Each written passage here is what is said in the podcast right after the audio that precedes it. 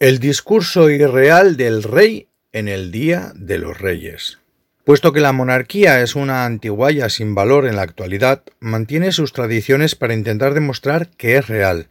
aunque esté claro para todos que es la organización más irreal e innecesaria por ello mismo que subsiste en el siglo XXI.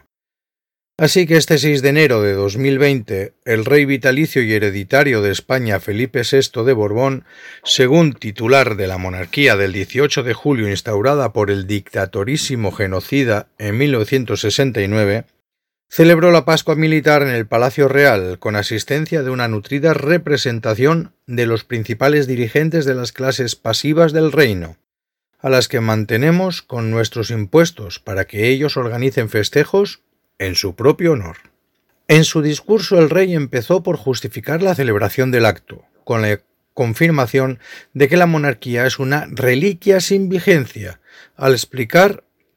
que se sigue una tradición impuesta en 1782 por Carlos III, con el fin de festejar la recuperación de Menorca para la corona. Debía haber añadido que Menorca y Gibraltar se perdieron como consecuencia de la guerra de sucesión librada en España tras la llegada de la Casa de Borbón en 1701, rechazada por muchos españoles y por los países integrantes de la Gran Alianza de la Haya, porque los Borbones eran detestados en Europa, tanto que acabaron desapareciendo de todos los estados en los que reinaban, con la única excepción de la triste España. La, la dinastía borbónica se inauguró con esa guerra europea librada en nuestro suelo, y desde entonces no ha atraído más que guerras y desgracias. Por la paz de Versalles, acordada en 1783, el reino de España recuperó Menorca, pero renunció a la soberanía de Gibraltar, por lo que si los Borbones tuvieran vergüenza histórica,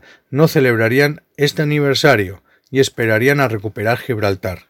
Pero no se les puede pedir que la tengan, dada su falta de cordura.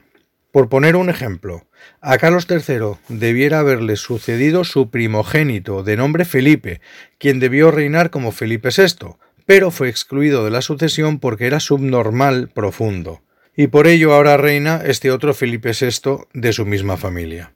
El interés nacional está en el extranjero.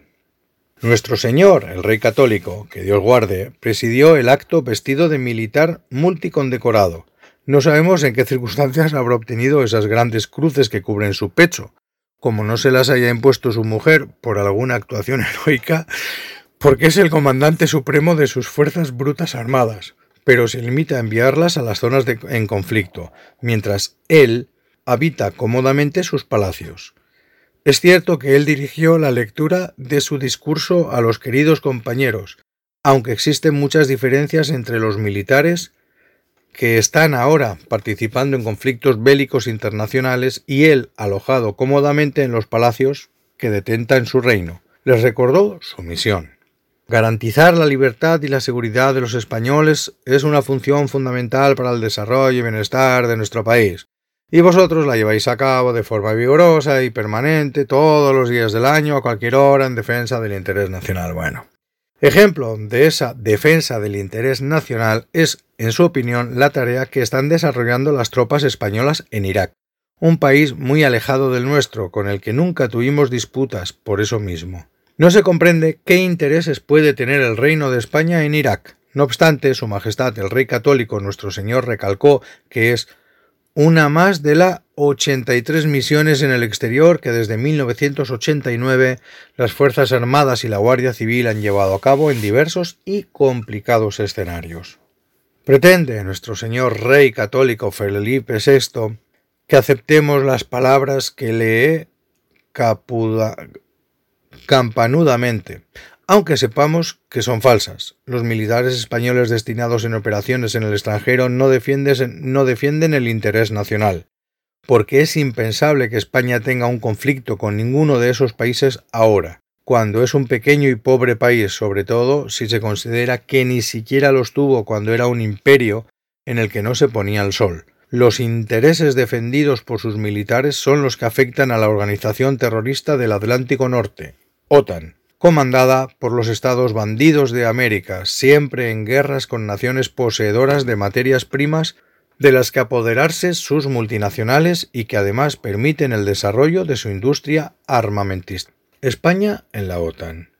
El Reino de España fue metido en la OTAN por decisión de las Cortes en 1982 y desde entonces se suceden las protestas populares para que abandone esa organización criminal. Uno de los que más protestaron entonces fue Felipe González, secretario general del partido que se dice socialista y obrero, aunque es una caricatura del fundado con ese verdadero nombre por Pablo Iglesias, el apodado El Abuelo. Lanzó el eslogan OTAN de entrada no, que todos coreábamos en las manifestaciones, pero se encontró inesperadamente con que resultó elegido jefe del gobierno de Su Majestad el Rey Católico, y entonces cambió sus profundas convicciones, como suelen hacer los llamados sociatas con la mayor desvergüenza, y se convirtió el defensor a ultranza de la permanencia del reino en esa organización dedicada a asesinar en Asia y África, según los intereses gringos. Con la intención de disimular el intolerable giro ideológico, cometió la vil canallada de organizar un referéndum en el que comprometió al partido a promover la continuidad de la OTAN,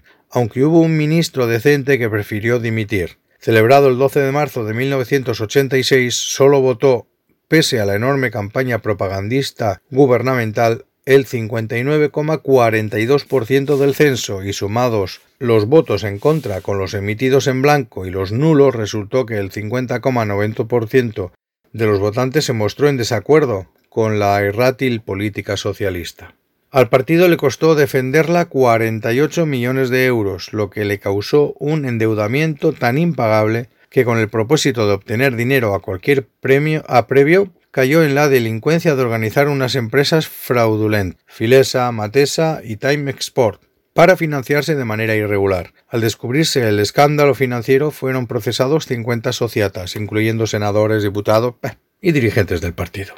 Las cuentas españolas. Sin embargo, el principal causante del enredo político financiero no fue eh, encausado, ya que parecía mal que se condenase a un ex jefe del gobierno por los delitos económicos cometidos bajo sus órdenes. De esa, de esa, manera, Felipe González se convirtió en el mayor ladrón de la política española y además también en el mayor criminal por haber creado la asociación asesina GAL, la banda terrorista asesina GAL, para secuestrar y matar a españoles en Francia. Y sigue opinando sobre la política nacional e internacional con absoluta impunidad. Parece que ningún delito tiene importancia en este reino de pauperado, que carga con una deuda externa que nunca podrá pagar, si lo comete un personaje relevante, porque la justicia se administra constitucionalmente en nombre del rey, que tiene bastantes problemas con su propia familia, de modo que los sociatas continúan siendo votados por los vasallos de Su Majestad el Rey Católico, en vez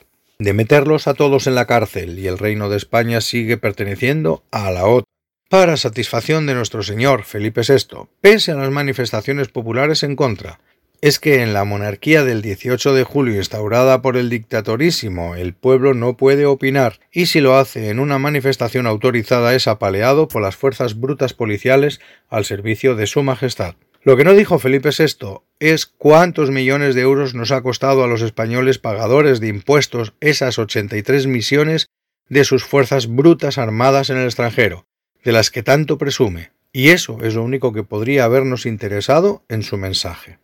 Arturo del Villar, presidente del colectivo republicano Tercer Milenio.